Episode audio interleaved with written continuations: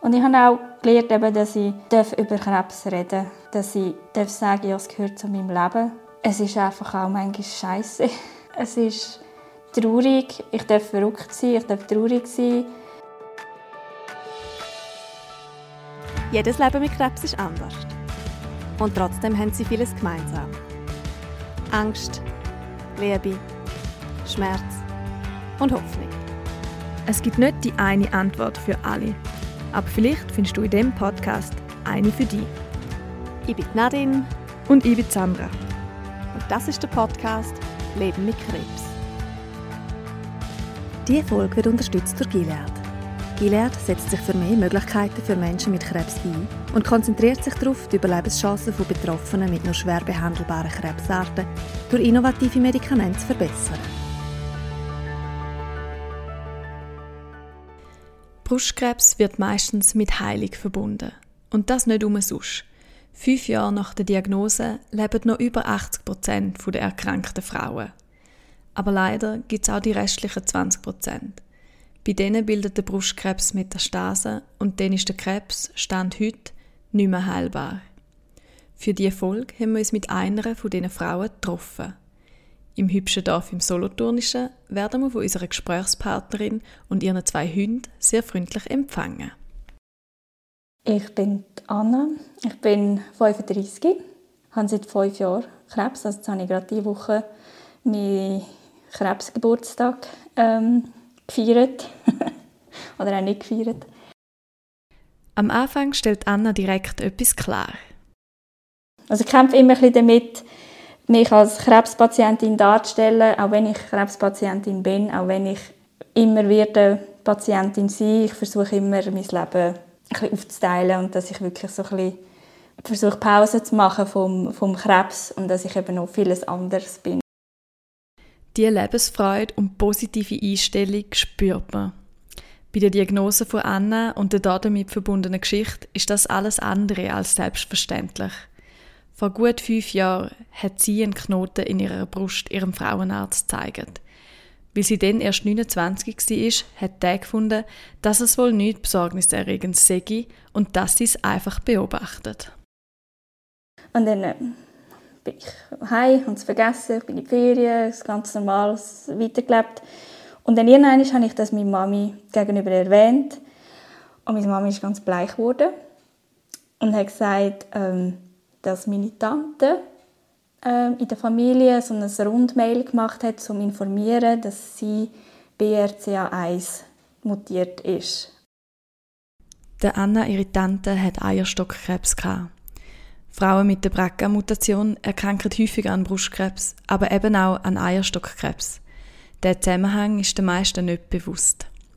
Anna hat dann sofort ihren Arzt kontaktiert. BRCA ist ja 50, 50 Prozent, dass es weitergehen wird. Also ist mein Risiko gerade vom einen Moment auf den anderen sehr viel höher geworden.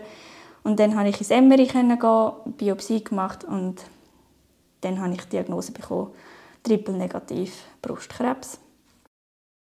Die Anna hat dann direkt mit einer Chemotherapie gestartet, wo sehr gut angeschlagen hat. Wegen der BRCA1-Mutation haben die Ärztinnen ihr aber trotzdem noch zusätzlich eine beidseitige Mastektomie empfohlen. Ja, ich hatte dann die große Operation mit Wiederaufbau, mit Eigenfett. Also, ich glaube, 13 Stunden lang bin ich operiert worden und habe ähm, ja, lange Erholungszeit dort. Ich habe aber gemeint, jetzt ist es vorbei. Alles hat gut ausgesehen. Ärztinnen sind zufrieden der Aufbau mit Physio ist gut vorangegangen. Und auch mit dem Resultat vom Brustaufbau ist Anna zufrieden Aber dann, äh, kaum ein Jahr später, ist in der Nachkontrolle ist es ein bisschen auffällig gewesen. Haben wir noch ein bisschen gewartet und es ist dann wirklich nochmal gewachsen und dann prompt hatte ich ein Rezidiv. Gehabt. Das Rezidiv ist im Brustmuskel entstanden, also hinter der eigentlichen Brust. Die Anna ist dann erneut operiert worden und hat das mal noch Bestrahlung gemacht. Auch der Tumor hat können beseitigt werden. Und dann haben wir gemeint, jetzt ist, jetzt ist Ruhe. Ich habe aber immer schon gewusst, wenn ich so schnell ein Rezidiv habe, dann ist das einfach ein schlechtes Zeichen. Der Anna ihres Leben ist recht aus der Fuge geraten Sie hat nicht mehr richtig arbeiten, hat viel ins Spital müssen und ist auf die Hilfe von anderen Leuten angewiesen gewesen. Weil das Ganze während Corona und der Lockdowns war, ist, ist Anna sehr, sehr einsam gewesen. Und ich bin dann geflüchtet in eine virtuelle Welt ähm, und habe dann in dieser Welt, also ich bin dann viel am Gamen gewesen, habe dann schnell gemerkt, äh, in dieser Welt kann ich jemand sein, der nicht einfach Anna mit Krebs ist. Ähm, und ich habe wie Freundschaften geschlossen. Dort, äh, man tut, äh, in so Online-Games tut man sich schnell so miteinander ähm, ja, das Gemeinschaftsgefühl. Man muss, man muss äh, die eigene Basis verteidigen und man hilft einander und plötzlich bin ich wieder nützlich und kann wieder, äh, kann wieder anderen Leuten helfen und nicht immer ich bin die Schwache oder die Kranke. In dieser virtuellen Welt hat Anna Zuflucht gefunden und auch ihren jetzigen Mann kennengelernt. Es sind dann wirklich verschiedene Freundschaften entstanden. Also es ist auch mit meinem Mann gar nicht romantisch am Anfang. Es ist einfach so gewesen, ich habe gewusst, wenn es mir schlecht geht im, im echten Leben, dann kann ich dort und mit anderen Menschen reden. Das Game ist dann plötzlich nicht mehr so wichtig gewesen, sondern man hat auch einfach über alles geredet. In diesen tiefen Gesprächen quer durch die Welt hat sich eine ganz besondere Verbindung zwischen ihr und dem Mike, ihrem dazumal noch Game-Partner, entwickelt. Und so ist Anna nach der Operation von ihrem Rezidiv, wo sie hat müssen warten, bis Bestrahlung gestartet werden kann, ins Flugzeug gestiegen und auf Amerika geflogen. Dort ist nämlich ihrem zukünftigen Mann daheim gewesen. Aber dass es so kommt, haben beide zu dem Zeitpunkt noch nicht gedacht. Es ist irgendwie ja, ganz, ganz schön gewesen, weil wir haben ähm, uns wirklich gerade verliebt, wo wir uns gesehen haben, als ich auf äh, Amerika gereist bin ähm, wo, wo, wo wir noch gesagt haben, ja, ähm, wahrscheinlich sind wir einfach nur Kollegen oder so. Es ist sicher ein bisschen komisch, aber wir haben uns dann wirklich gerade verliebt. Der Mike ist auf in die Schweiz gezogen und hat Anna einen Heiratsantrag gemacht. Endlich ist es aufwärts gegangen für Anna und die Zeichen sind wieder gut gestanden. Dann war eben auch so der Moment, wo ich gemeint habe, ja, jetzt, jetzt, ist, jetzt ist mein Leben wieder perfekt, jetzt habe ich wieder eine eigene Wohnung ich habe eine, eine glückliche Ehe, ich kann wieder arbeiten, ich bin wieder gesund. Ich war ja dort eigentlich äh, krebsfrei. Ähm, aber ich bin eben trotzdem dort nicht glücklich. Gewesen. Und dann habe ich gemerkt, oh, es hat auch etwas mit meiner Psyche gemacht, die ganze Geschichte. Die psychische Belastung von Diagnose Brustkrebs darf nicht unterschätzt werden.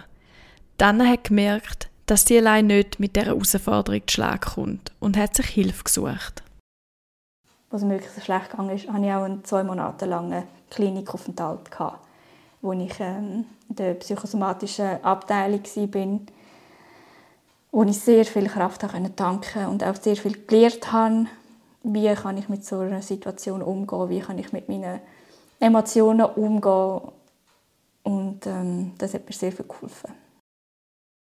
In der Klinik hat Anna einiges mit der Hand gegeben, wie sie mit ihrem Schicksal umgehen kann was ich wirklich gelernt habe, dass ähm, die psychische Gesundheit ist, kann man wirklich trainieren. Es ist wie Muskeltraining, man muss einfach immer dranbleiben. Und es braucht lang, bis man etwas lernt. Also bis ich, es ist, ich habe wirklich wie das können anfangen zu trainieren, die Skills, die ich gelernt habe, weil meine, mein grösstes Problem ist eigentlich meine Emotionen regulieren. Also ich habe wirklich plötzlich angefangen, wegen der kleinsten Sache ich den Bus verpasst und ich habe drei Stunden brüllt und habe gemeint, das Leben ist vorbei.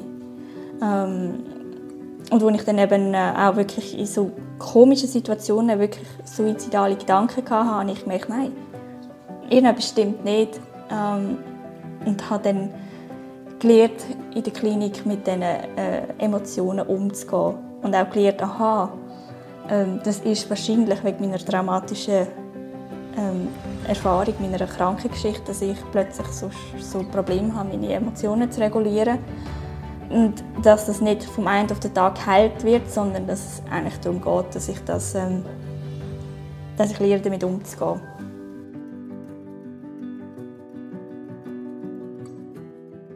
Und noch etwas anderes ist der Anna mitgegeben worden. Und ich habe auch gelernt, dass ich über Krebs reden darf. Dass ich darf sagen, ja, es gehört zu meinem Leben. Es ist einfach auch manchmal scheiße. Es ist traurig. Ich darf verrückt sein, ich darf traurig sein. Ähm, und habe halt auch so Ventil gefunden, ähm, wo dann nicht gerade irgendwie einen Streit auslösen mit meinem Mann oder mit meiner Schwester, weil sie völlig überfordert sind mit, mit, mit, mit dieser Trauer, die ich habe, oder mit dieser Wut. Ähm, und sie haben ja auch ihre eigene Wut und Trauer. Und Anna hat nach dem ersten Rezidiv alles gegeben, damit der Krebs nicht mehr zurückkommt. Sie hat ihre Ernährung umgestellt, hat trainiert und sogar 15 Kilo abgenommen. Ich war wirklich sehr gesund, aber trotz all dem habe ich gleich wieder ein Rezidiv bekommen. Ähm, und äh, bin dann wieder erneut operiert worden. Bestrahlen hat man nicht mehr können. Darf ja nicht zweimal bestrahlen. Und dann hatte ich auch dort einen auffälligen Befund im PET in der Lunge. Aber es war noch unklar, ähm, was es ist. Es könnte auch einfach in etwas anderes sein. Und das war eine sehr schwierige Zeit. Also es war wirklich auch für meinen Mann sehr schwierig, die Unsicherheit, ist es jetzt Krebs oder nicht? Also bin ich jetzt metastasiert oder nicht? Und, ja. Anna ist dann weiterhin therapiert worden und sie haben die Auffälligkeit in der Lunge genau beobachtet. Dann ist nachher eben herausgekommen, dass, dass das in der Lunge gewachsen ist. Und darum war eigentlich klar, gewesen, es ist Krebs. Mit dem ist die Diagnose gestanden. Die Anna hat metastasierten Brustkrebs. Zurzeit leider immer noch eine unheilbare Diagnose. Für sie und ihren frisch verheirateten Mann ein unglaublich schwerer Schlag. Ja, also es ist eigentlich wie ein Trauerprozess von Schockstadium bis zu ich akzeptiere es nicht, bis ich brüllen einfach und ich musste zum Beispiel auch die Spitex müssen in dieser Zeit, weil ich keine Kraft hatte, um irgendwie Haushalt zu machen. Ähm, mein Mann war auch sehr, sehr deprimiert. Also wir haben wirklich äh, ein paar Wochen lang einfach uns eigentlich eingesperrt, bis wir irgendwie klar sind damit. Anfangs dieses Jahr hat Anna eine neue Therapie gestartet und mit diesen Medikamenten geht es ihr jetzt sehr gut. Ich habe sehr gute Lebensqualität, ich kann wieder, ich kann wieder arbeiten, Teilzeit und ähm, habe auch wieder Energie, einfach Energie, um mit den Hunden zu laufen, um zu machen, was ich, was ich, was ich möchte. Und dementsprechend geht mir wirklich auch psychisch jetzt seit sehr langer Zeit wirklich sehr, sehr, sehr gut. Bei Anna, ihrem Brustaufbau, ist alles gut verlaufen und wie wir schon gehört haben, ist sie zufrieden mit dem Resultat. Jetzt, wo es ihr besser gegangen ist, hat auch Intimität wieder Platz gehabt. Dann ist etwas Unerwartetes vorgekommen.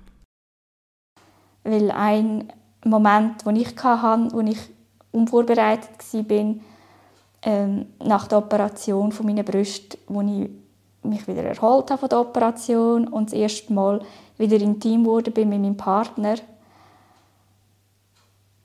Ich meine, ich habe ja Brust mit, mit Fett drin, also ich kann, ich, sie fühlen sich warm an, echt an, sie gehören zu mir.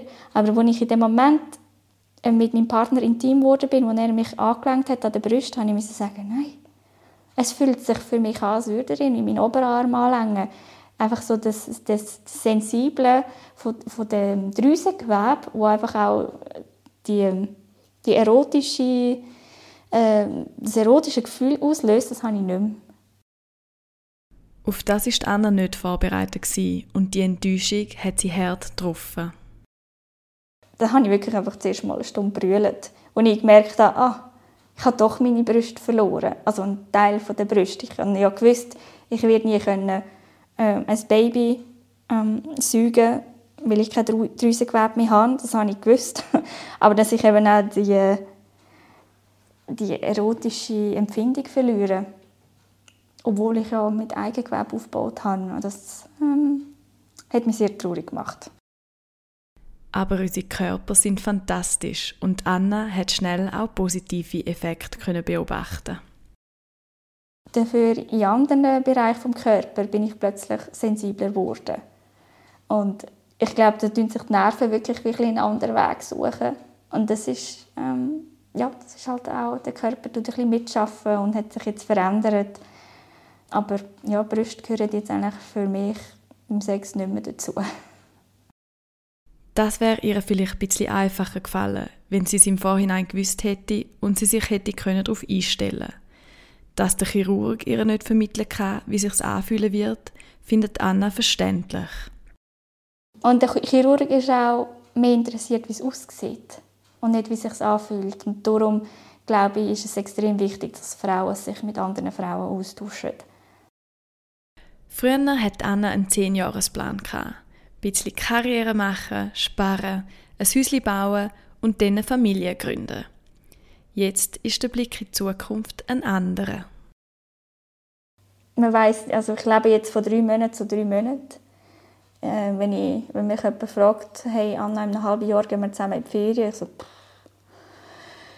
ähm, ich muss zuerst meinen Scan haben und dann kann ich sagen, was, was dann möglich ist und was nicht. Wenn Anna früher sich ihre Zukunft ausgemalt hat, dann war dort ganz klar eine Familie. Gewesen. Wo sie mit gerade mal 30 die Diagnose Brustkrebs bekommen hat, ist ihren Kinderwunsch sehr groß. Bei der ersten Therapie hat Anne ihren Zyklus ausgesetzt, aber ihren Onkolog hat ihr Mut gemacht, dass der wieder zurückkäme. Ein Jahr nach Abschluss der ersten Therapie ist das dann eingetreten.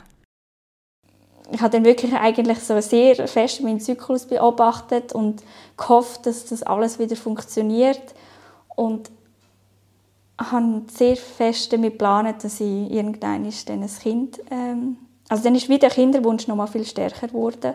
Ich habe immer gewusst, ich ein Kind haben. Aber wo, wo mir dann wie gesagt wurde, ist, vielleicht kannst du kein Kind haben, dann habe ich gewusst, mal ich will Kind. Ähm, und bin dann mega happy gewesen, als der Zyklus wieder gekommen ist. Weil der Körper nach so strengen Therapien zuerst Zeit braucht, um sich ganz zu erholen, ist der Anna geraten worden, mit einer Schwangerschaft noch abzuwarten. Zusätzlich ist das Risiko von einem Rezidiv bei einem triple-negativen Brustkrebs sehr hoch und das ist der Anna bewusst gewesen. Darum hat sie gewartet. Und dann ist das Rezidiv gekommen. Ganz ehrlich, ich die Hoffnung wie immer noch nicht aufgeben, weil ich habe ganz am Anfang ähm, vor der ersten Chemo habe ich einen Teil der Eierstöcke rausgenommen. Also das ist die Kryokonservierung, die ich gemacht habe. Ähm, und der Teil der Eierstöcke der ist jetzt immer noch eingefroren. Ich zahle jedes, jedes Jahr 400 Franken ja, für die, für die Eier, Eierstöcke, die eingefroren sind. Und jedes Jahr, wenn die Rechnung kommt, gerade jetzt im letzten Jahr ist sie wieder gekommen, ich konnte nicht anrufen und sagen, ich brauche es nicht mehr. Ich kann das einfach nicht. Weil vielleicht habe ich ja eine Wunderheilung, vielleicht, keine Ahnung. Also ich habe immer noch irgendwie ein bisschen Hoffnung. Es ist wichtig, die Hoffnung nicht aufzugeben. Gleichzeitig ist Anna aber auch sehr realistisch. Ja, sie wäre auch sehr, sehr egoistisch, glaube ich. Jetzt meinen Kinderwunsch umzusetzen und nachher ein Kind in die Welt zu stellen, wo, wo dann keine Mami hat. Anna kennt Frauen, die gestorben sind und kleine Kinder zurückgelassen haben. Dass der Fall noch viel schlimmer ist, ist ihr bewusst. Also es ist schwierig, irgendwie in Wort zu fassen. ich, mag, ich mag es nicht unbedingt sagen, aber es ist schon ein so, es wird mir ja manchmal auch gesagt, zum Glück hast du kein Kind. Weil, ja, dann werden deine Kinder nicht halbweise. Ähm, das ja, mag ich nicht gerne hören, aber vielleicht hat es schon einen Worte drin. Auch ihren Mann wäre gern Papi und das macht das ganze Thema Kinder noch schwerwiegender. Aber Anna und der Mike haben einen guten Weg gefunden. Mit ihren zwei Hunden sind sie eine kleine Familie. Und es gibt auch Kinder in ihrem Leben. Anna ist Gotti vom Bub von ihrer Schwester. Die wohnen im gleichen Dorf und so sehen sie sich oft. Wenn die Anna von ihrem Gotti-Bub redet, dann strahlen sie. Er sagt noch nicht viel, aber äh, Totti, kann er sagen. Und er kennt mich einfach, er vertraut mir. Und das ist mega schön, aber es ist auch nur möglich, weil wir so nah wohnen, weil ich ihn so oft kann sehen kann. Ähm, meine Schwester kommt auch manchmal zu mir, mit ihm zu mich aufheitern, weil er ist einfach ein Sonnenschein, er ist einfach ein glückliches Kind. Und ähm, jetzt durch das ich halt auch nicht viel arbeite und dass es mir gut geht in meiner Behandlung, habe ich auch Energie und Zeit, um Sachen zu machen mit ihm. Auch Freundinnen und Freunde in ihrem Umfeld haben Kinder, mit denen sich Anna und Mike gut verstehen. Ja, wenn wir dann irgendwie zu Kollegen gehen und die Kinder kommen und rennen zu uns und umarmen uns, also das finde ich auch schön. Also es ist so ein bisschen, ja, das ist jetzt halt eine andere Rolle, als ich mir gewünscht habe, aber es ist auch schön. Mit dieser Rolle hat Anna ihren Frieden geschlossen. Mit dem Grund dafür ist, dass sie erahnen kann, wie schwierig das es wird sein, eigene Kinder zu hinterlassen.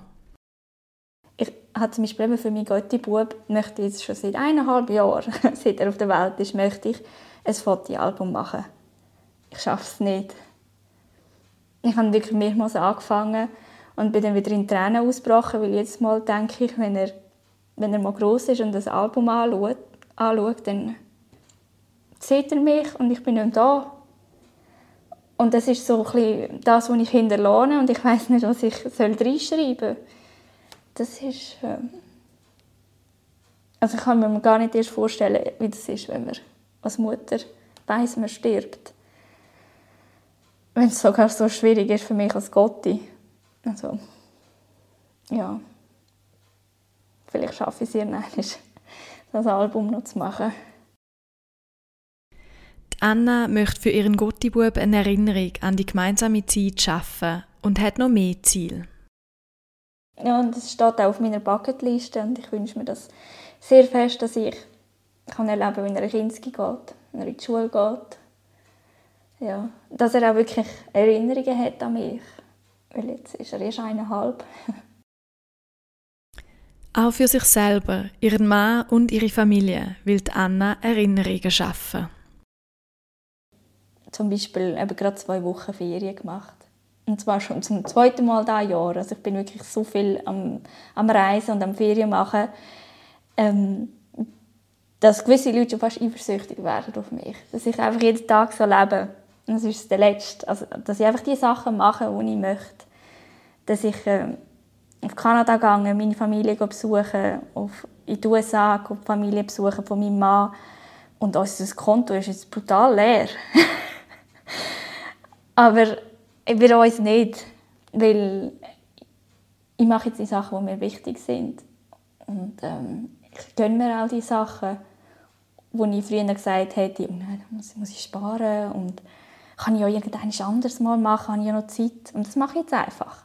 Das, das ist wirklich etwas, wo, wo viele Leute wie denken, ah, ja. Oder wo ich ein hoffe, vielleicht ich die Leute inspirieren, dass man ein mehr auf sich selber lässt. Was ist, was ist einem wichtig? Die Konfrontation mit ihrer eigenen Endlichkeit hat sich aber auch anders ausgewirkt. Aber ähm, ja, die andere traurige Seite ist, ähm,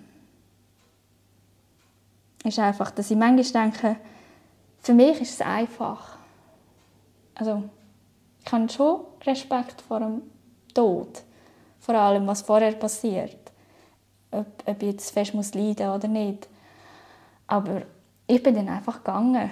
Ich bin dann irgendwo anders und ich lohne einfach, hinterlohne einfach eine Lücke für meinen Mann oder eben für meine Schwester, meine Mutter. Ich glaube, die drei sind wirklich die, wo, wo ich so eine enge Beziehung habe, dass das wirklich unvorstellbar ist, dass ich ihnen das antue. Obwohl Anna weiß, dass es der Krebs ist, wo sie in die Situation bringt, sagt sie doch, dass es sich für sie so anfühlt, als ob sie ihren geliebten Menschen das antut. Und darum, darum gebe ich auch alles und versuche, die Hoffnung nicht aufzugeben und mache die Behandlungen, dass ich noch ganz, ganz viele Stunden habe mit den Menschen, die mich lieben. Anna hat im Verlauf der fünf Jahre seit der Diagnose für sich einen Weg gefunden, um mit der Krebserkrankung und ihrem Schicksal umzugehen. Dabei hat sie lernen, dass sie ihre Geschichte individuell betrachten muss. Wenn ich andere Geschichten höre von anderen Betroffenen, dann gibt es mir manchmal das Gefühl, ich müsste es auch so machen, dann würde es mir besser gehen.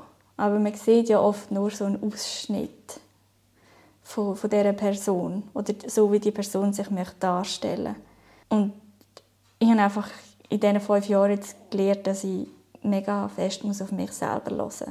Und nur weil es mir hilft, darüber zu reden, muss es nicht für jeden gleich sein.